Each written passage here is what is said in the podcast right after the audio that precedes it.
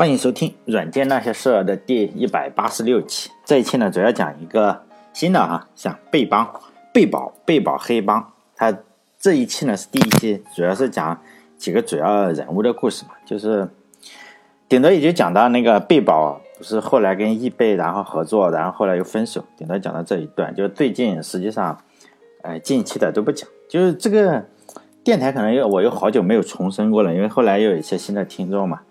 其实我这个电台和公众号都是讲一些古老的外国的软件，就是最初期的时候以及外国软件公司的故事。但选择的第一个要点就是外国，与中国有关的就是都不讲。那不管是多热点也好啊，都是不讲的。原因是，就是比如说现在在中国你讲这种东西实际上是比较危险的。呃，比如说你讲一个假药，然后有可能就被抓到监狱里，然后搞得生活不能自理，然后又删又删帖子，又发律师函，然后。让你进监狱是吧？哎，就我比较怂嘛，所以与中国相关的公司都一个都不讲。就闻一多先生啊，以前写过一呃一首现代诗吧，叫一句话，里面呢最开始的两句话就叫做什么？有一句话说出就是祸，有一句话能点着火，所以呢咱不给人家点火，也比较怕惹祸。当然我我也不去唱赞歌哈，也不唱反调，就是所以呢索性也不提，并不是我不喜欢他，而是你不知道。有可能我即使想拍的话，有可能拍到马蹄子上，是吧？拍马屁的时候。但是讲外国软件公司的话，就要好很多，因为对国外来说，呃，你这个随便讲嘛。因为比如说，按照现在的美国总统这个川普的话来说，就是美国的新闻都是 fake news 嘛，都是些假新闻，实际情况也差不多。因为美国的新闻媒体就是这个样子，就是用来赚钱的嘛。然后每家的媒体它都有自己的一个固定的用户，它读者都是固定的。比如说《纽约时报》这种，要看到共和党这个川普是吧，就天天黑他。你是即使做好事的话，他也他也黑；做坏事的话，更不要说了，就造谣去黑。就是只有这个样子了，你你读者才高兴嘛。如果你哪天哎突然夸赞这个美国总统了，这个《纽约时报》就卖不出去了，因为大家就不喜欢看了。你最好是有自己的这个呃策略嘛，就是你讨厌他就一直讨厌下去，你不能一会儿讨厌一会儿是吧？就这个样子。根本不存在，他是说，哎，我这个要以通呃白宫啊发个通稿，然后其他的媒体都转载，不会，就是说，呃，抓住了就使劲骂。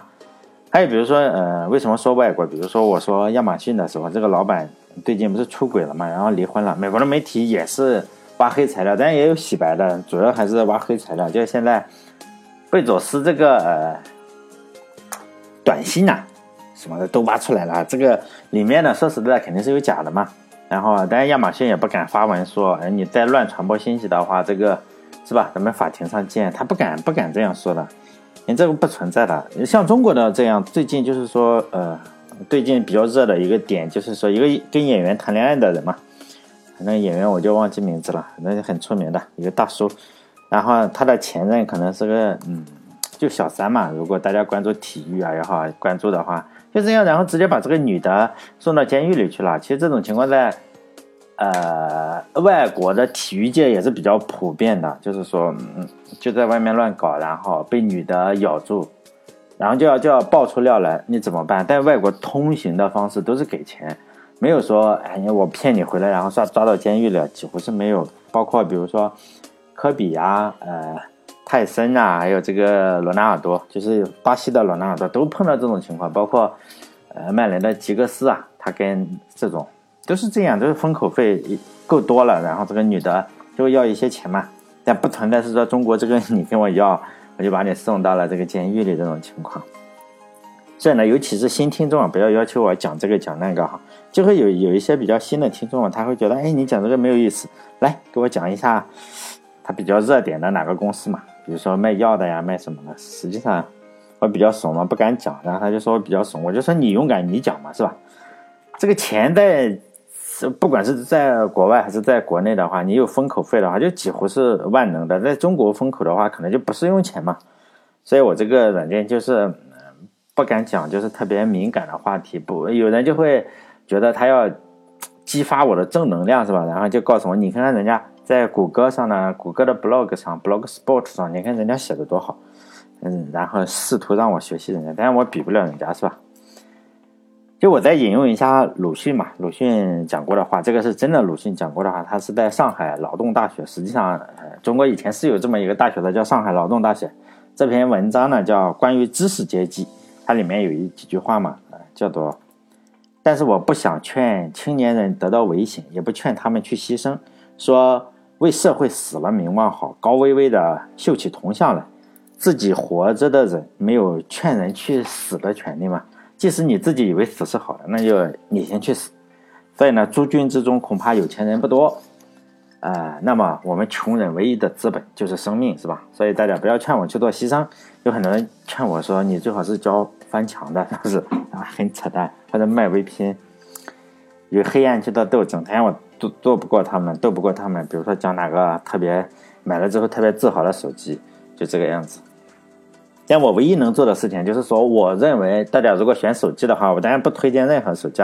但我认为你如果买安卓手机的话，你不能解锁 bootloader，然后不能够刷刷机器的话，对程序员来说是不值得买嘛。你如果是程序员的话，你就应该买一个，最少应该买一个能解锁的嘛。你起码刷个套其他的，呃，room 的话还是可以玩是吧？当然我这个不是做手机测评，主要是也快过年了是吧？咱不不惹这些牛逼公司。所以呢，我就现在还是讲一个，都是讲国外的，以后也会只讲国外的，不会讲国内的。所以开始讲贝宝，因为贝宝里面呢，就是贝宝这个公司啊，哎，我我我可能中国可能用不了，我不知道有没有人用。它可以大家想象成支付宝或者微信的那个呃东西，只是人家在两千年左右的时候做的，就是通过手机转账这个这个样子。就里面涉及的人比较多，贝宝创业的时候是非常非常痛苦的，可以说是九死一生嘛。所以呢，在这种跌宕起伏经历的公司啊，就让初期的人啊，就两百二十多个人，两百多个人特别有经验。因此呢，这两百二十多个人呢，被称为什么贝宝黑帮，叫 mafia 那个 people mafia，就贝宝黑帮的话，也叫黑手党啊，也叫黑帮嘛。这个从贝宝出来的创业者，就是这两百二十多个人啊，就是他办了很多个。呃，市值达到十亿美元的公司非常非常多，比如说 YouTube 啊、LinkedIn 啊、Yep、Slide 啊，特别特别多。因为这里面出名的人就非常多嘛，可能是硅谷创业公司中出来做这个最最高的，就成功率最高的公司，哎，远远比这个 Facebook 啊，或者是现在不是 Facebook 啊，或者亚马逊、微软、谷歌出来的公司，可能加起来创业成功的人还是多，所以它叫贝宝黑帮。所以呢，我呃没有办法讲两百二十个嘛，你不可能的事情，就只能讲呃比较著名的几个嘛。第一个就是这个黑帮的老大嘛，叫 Peter T，呃，另一个就是贝宝的 CTO 叫 Max Levent，就是 Max 嘛，呃，还有一个就是大家都知道了，就现在又造火箭又造电动汽车的这个这个大佬叫 Elon Musk。这个都知道，我们都把它称之为钢铁侠嘛，是吧？这个现在呃出来的这几个人呢，就是说呃现在的名声，当然我认为仍然是这个 Elon Musk，就是说呃是最最出名的，是吧？因为他现在又又又做火箭啊，包括电动汽车，这个特斯拉的电动汽车，还有那个呃钻地的那个那个呃超高速的什么东西，还火星移民计划什么，这是所以他现在的这个嗯是。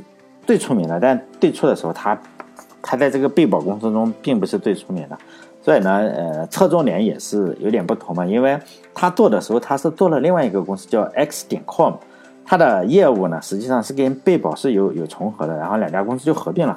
在很早期的时候，因为他们两个公司是紧挨着，呃，还可以共用一个厨房，共用一个厨房，所以还是做相同的业务，就非常的，呃，算是非常的什么。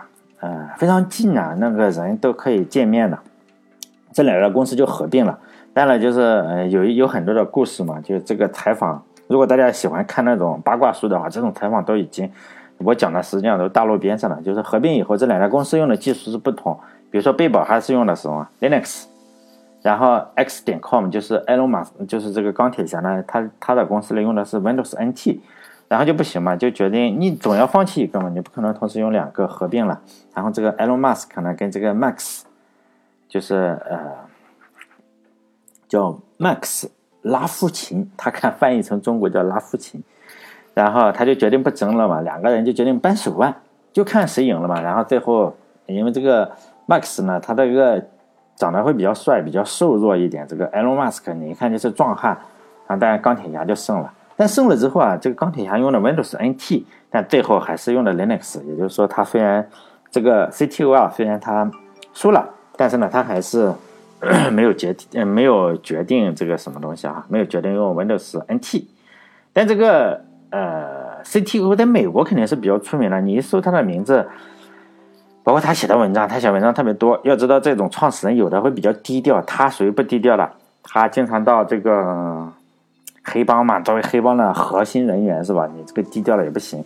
他现在非常非常出名，他出生在苏联，当时苏联还没有解体，然后就对他家里可能进行了一些迫害啊，就是，然后他是全家为了保全性命吧，最后在十六岁的时候，也不能算是偷渡啊，反正就去了美国，然后创业了很多次，最终取得了成功嘛。因为他创业的时候是比较穷的，他还还不上信用卡，就是没有多少钱，所以呢。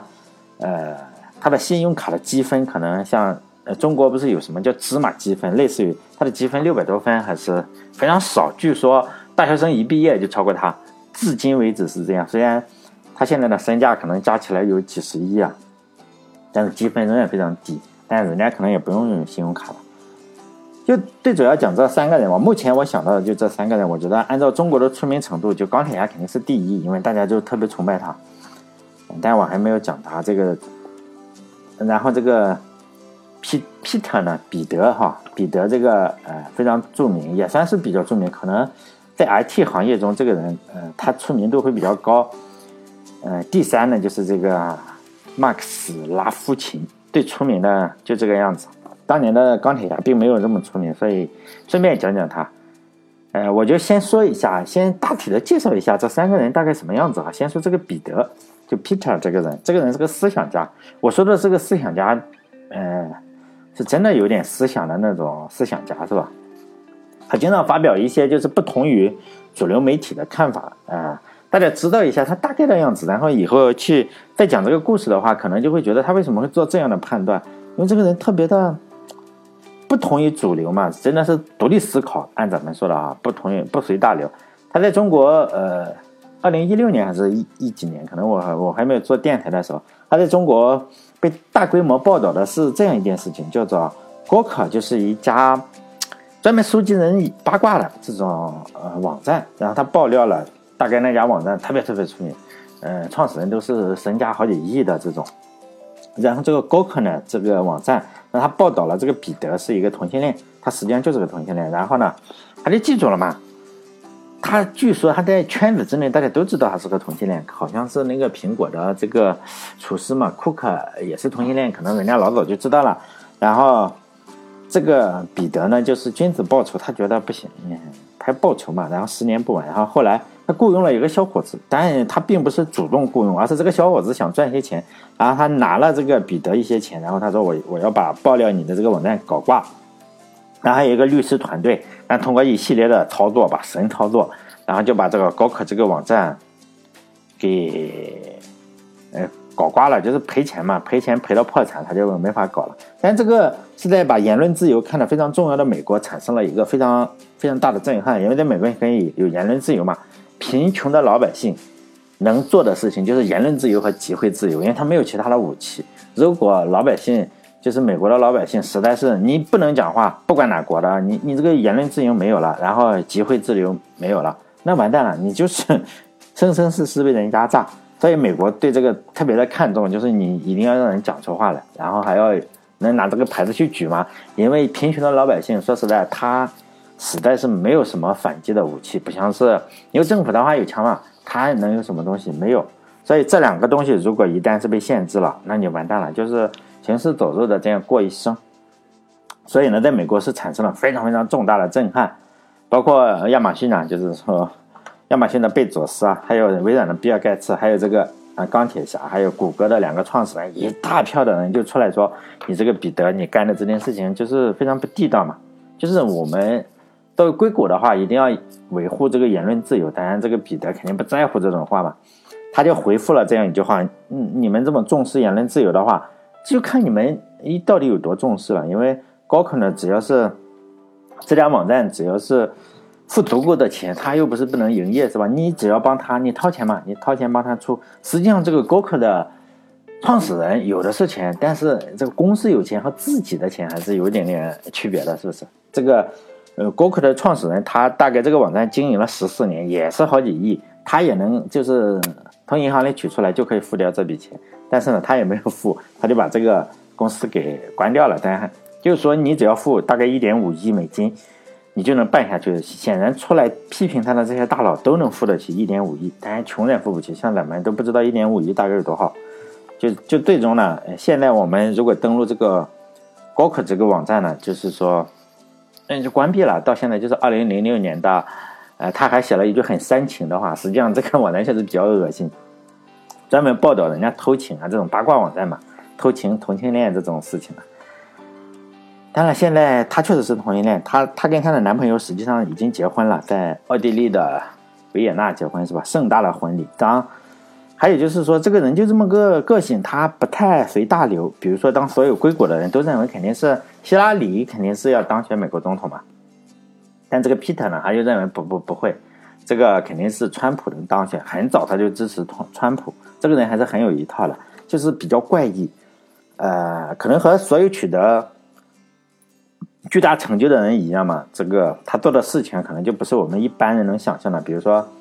他还研投资了很多这种研究长生不老的这种公司嘛，比如说把年轻人的血呀，然后打到就是相对比较老的身体里，比如说打到我这种哈四十岁的人的身体里，可能就会呃产生特别好的效果。就是说，听说有个呃，我有个国家的大 boss 就这么干，就把自己的血型都搞乱了。他以前是 A 的 A 血型，他不停的打这个血，然后最后搞成了 B 血型。但是我不知道这个是不是真的啊？但他这家公司是真的。这个彼得呢，彼得就嗯，投资了特别特别多的这种研究长生不老或者是衰老的这种公司，其中一家呢就是打血的，就是把年轻人的血然后打到。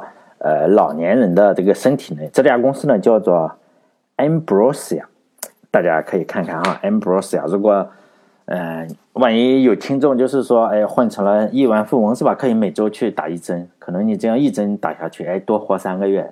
我猜的哈，一针一万美金，有很多富翁都排着队打，搞得血都不够，就是年轻人的血都不够用。他有这个，在美国的话，你你。你只能通过一些慈善机构啊去，你不能拉一个人来就去或者去罪犯这个 去去抽人家的血，这不行。你你只能靠金钱呀或者是什么，就忽悠这些年轻人来卖点血嘛。但你又不能卖，就是他通过一种规避这个呃合法的方式去收集年轻人的血。当然有人就就特别恶心嘛，就就专门揭黑这个 Ambrose 呀这个家公司是吸血鬼，实际上他们是合法的。你想想，这种人，嗯嗯，他们有的是钱，肯定能研究出这种法律漏洞，但这个不是重点。我就是说嘛，主要是讲一下，先讲一下大体这个人。我我要知道他，不能说他不是善良的人，就是说就这么一个人，呃，他呀就特别的认为人要长生不老。但是这个长生不老这件事情我也考虑过，后来我放弃了，是吧？因为我觉得特别有钱的，像这种 Peter 就是彼得这种人的话。他肯定想长生不老，因为他有的是钱，而且自己又聪明。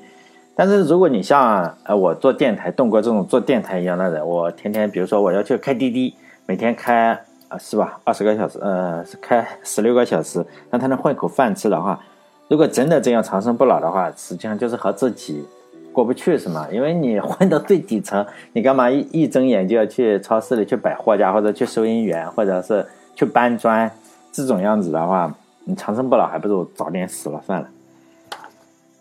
这是一个，这是其中的一个人啊，就是说，呃，黑帮贝宝黑帮的灵魂人物，老大是这个。当然有个老二，你有老大就有老二嘛，就是这个麦克斯拉夫琴。哎呀，我也不知道他为什么起这么名字哈，拉夫琴。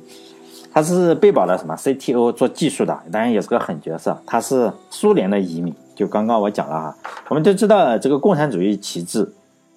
是谁？是苏联以前的前旗帜是苏联，就是在一九九九一九九一年十二月二十五日的时候，就西方过圣诞节的这一天，如果为什么抵制洋节？你这个不只是圣诞节，就是说，在西方来说，这个也是个节日，就是一九九一年十二月二十五日，圣诞老人是吧，也送给了西方一个圣诞礼物，就是苏苏联呢走完了自己戏剧化的一生，在这一天，也就是说，呃，宣布解体了嘛，苏联宣布解体，存在了七十四年的一个不值得一句话都不能说出来的组织就这样消失了，然后其中的一个家庭呢，就在这次解体中受到严重的冲击，这个家庭呢，就是。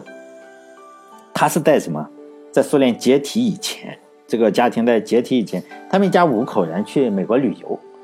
这家人刚刚就是前脚嘛，在呃是在哪个芝加哥，在芝加哥旅游，然后从苏联去芝加哥旅游，结果呢，脚丫子刚登上美国的土地，然后后脚呢就传来了国家没了，是吧？就是美国就是苏联解体了这个信息，然后也就是说他们拿到护照上说来自哪里，苏联没有了，这个国家已经没有了。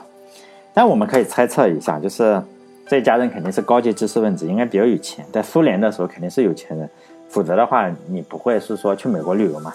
但这个麦克斯拉夫琴呢，实际上也是哈，他们家他的父母是现在的乌克兰，以前肯定都叫苏联嘛，就是加盟共和国，就乌克兰人，他出生在基辅。我们可以大胆的再大胆一下的话，就推测这个家人肯定与犹太人有什么关系，因为我讲这个。东西我讲这个的时候，你会发现特别传奇的，家里就是犹太人背景。实际上这个也是哈，这个 Max 拉夫琴呢也是犹太人，家里非常有钱。然后为什么可以这么说呢？因为他他在他小时候的家教，包括他父母的家教，他祖父母的家教都非常的好，即使在苏联那个年代就非常好。为什么呢？因为我看到他的访谈，是说他有一种呼吸上的毛病，就是为了锻炼，哎，能够。嗯，他祖母、父母肯定是热爱自己的小孩嘛，就那时候几岁就有呼吸上的毛病，怎么办呢？就是你要淡定一些，然后就要用音乐去讨，就是音乐嘛。然后他祖他祖母，古安的妈子，我不知道祖母是他爸爸的那个叫祖母，还是他妈妈的那个妈妈是祖母。反正不管怎么说了，他祖母是钢琴，就是弹钢琴非常好。然后呢？父母这一代人呢，又又给他吹双双簧管，可能治疗肺部疾病的话，吹双簧管可能会有什么东西，咱也不知道是吧？反正他双簧管啊，跟弹钢琴可能都是十级这个样子。就是说，我觉得一个，呃，比较穷的人家，双簧管可能没有十级，我不知道，弹钢琴是有的。小孩子嘛，现在，我觉得一个穷人家是不太可能是说，哎呀，我我去吹双簧管，然后还弹钢琴，尤其在苏联那个那个年代。但是呢，这个 Max 拉夫琴呢，他非常精通这两个东西，就不只是会编程这么简单。因此呢，呃，苏联那时候家里他一到美国，然后苏联解体了，这家人就没有办法回去了嘛，也就不回去是吧？就在美国的芝加哥，然后就没有回去，就直接在美国生活了。当然，在九幺幺之后，他才加入的美国国籍，之前他是就是一个难民身份在生活，因此他他实际上在那个。办这个背保的时候啊，他是个难民，这想想还是挺挺搞的哈。在美国期间，因为他家全家都不是美国人嘛，我们嗯应该知道那时候很难说他是哪国人，因为国家在动荡嘛，他前前祖国在动荡，肯定要动荡一段时间。期间呢，因为他是去那里旅游的，那时候肯定也不是说他他给颠覆了这个政府是吧？去旅游，去美国旅游，然后十六岁还在上学。然后呢，美国政府就说你这个也没办法回去了，就就去上学吧。那就给他安排了一个公立学校，他就上了公立学校。然后上了公立学校就不要交钱，因为难民嘛，是吧？我们这里呢，是吧？不能说我们这里，就是又上了我们这里换个城市都不会不让你交钱。他是换了个国家，就是难民嘛。然后又给他上伊利诺斯大学，呃，还是不要交钱，就是两个免费，就很厉害，是吧？并不是奖学金，因为他身份比较特殊，难民。因为美国政府就是说，可能就觉得你是个人嘛，是吧？你这个，呃，比较为人做主。他们，咱不是美国政府，咱不知道他怎么想的。他大学的时候据说就一点点钱，就这个样子嘛。他就非常穷，但是整体我们还是知道，即使他父母都非常的好，你你这个语言不同，可能我也是猜的，语言不同，反正家里穷的应该是比较穷，要经常借信用卡还还不上，不然他信用要。不会说这么不好，就整个家庭信誉都不好，也正是因为这个原因，他就说他特别喜欢美国。后来他写了很多文章嘛，他可以带带搜到，并不是我瞎掰了哈。搜他的名字，你就可以看到 N 多文章都是他自己写的。很多都觉得，哎，他为什么说美国这么好？因为他说他确实非常喜欢美国，因为他经历过两个国家，十六岁肯定是记事了，他就对比嘛，对比两个国家有什么的，呃，有什么？他写的比较著名的一篇文章还比较长，就是讲这个美国美国身份的好处，就说呢，你他为什么加入这个美国国籍，一定要加入美国国籍这样，他对比嘛，就是说他在苏联的时候，他家里肯定是富裕阶层了，还讲。哎，但是呢，他觉得还不如美国的难民过得舒服，因为非常自由嘛。虽然他的父母也没有说在美国找到类似于苏联这样的工作，但是呢，他的父母在嗯苏联工作的时候，他没有讲是什么工作，可能是一个科学家，我猜啊，因为他父他父母对他影响挺大，还会编程，应该是科学家或者教授，肯定不是种地的，哎。但是那时候就经常要，我们知道可能苏联会审查大学的教授啊，是什么秘密审查，就这个样子。他想去美国的话还比较困难，就说哎，突然间不用这么害怕政府审查了，而且因为他是难民，他上学免费，所以呢他就特别的感谢美国，就非常正能量啊，这才正能量。然后他非常有了钱以后，他这个人就是爱心比较好，人也长得比较帅。他经常会给难民，包括现在我们知知道这个 要修墙，他特别强烈反对这件事情。但那个彼得呢，就觉得哎比较支持，是吧？他特别反对，他说这个他就出钱给这个难民买东西啊。他当年因为他说他就吃这种食品长大的嘛，就这个家伙算是比较幸运的小孩，是吧？去美国旅游，然后哎国家解体了，然后没有国家了，确实比较好，比较幸运。我们可以想象，如果他去朝鲜旅游。然后一到朝鲜，国家解体了，不知道会什么结果哈。就这个，他他是这么一个心态，所以呢，你就可以看到整个贝宝的内部的环境，就是就这种各种各样的怪人。当然还有一个对很重要的呃人物，就是钢铁侠。这个大家应该都知道了，就修车的嘛，造电动车，又上天，又挖地的那个是吧？我我以后在故事里慢慢讲他。当时他他当然也是一个非常重要的人物，他也是被保出来的，他一大笔钱是从被保中。赚到的，因为贝宝就是我前面讲了，实在太过传奇了。这里面的牛人特别多，比如说呃，办 Facebook 也好，办 Europe 也好，办 LinkedIn 也好，包括跟 Facebook 也有非常非常重大的一些联系。就有人统计过哈，就专门统计这个贝宝 Mafia，就是贝宝黑手党，就黑帮，就有名有姓出来又创业成功的，呃，身价亿万的两百二十个。就特别厉害，我们要知道两百二十个，而且达到十亿美金这种公司的又有几十个，就是和其他公司不同。我觉得这里每个人都非常厉害，你发现哎拉出来就非常厉害。所以呢，我只能围绕着这几个比较牛逼的来讲，或者还比较出名的，或者不见得人家也也有非常低调的。人家比如说办 LinkedIn 的，里面有个 CTO 也是做技术的，人家很低调又很有钱，人家不出来不出来怎么搞？还有呃最近新办的那个公司，人家很低调，人家。呃传奇程序员，大家都知道他很传奇，只知道他的名字，人家照片一张都不出来，就这个样子，嗯，也非常的厉害。就这一期呢，我我就看看这几期吧，我就主要讲这三个三个，看看能不能围绕这三个人讲。就先这一期呢，第一期就先讲讲这三个人大体的背景吧。好了，这这这一期就先讲这个，看看我能不能写出围绕这三个人的故事，因为。编故事不是编呀，因为它的内容实在太多了，我只能挑挑选选的，然后选出那么做那么个三期四期的哈。好了，这一期就到这里，然后希望大家关注我的微信公众号，叫“软件那些事”六个字哈，“软件那些事”，然后帮我点点广告，因为穷嘛是吧？哎，而且穷还没有什么免费的东西可以拿。好嘞，再见。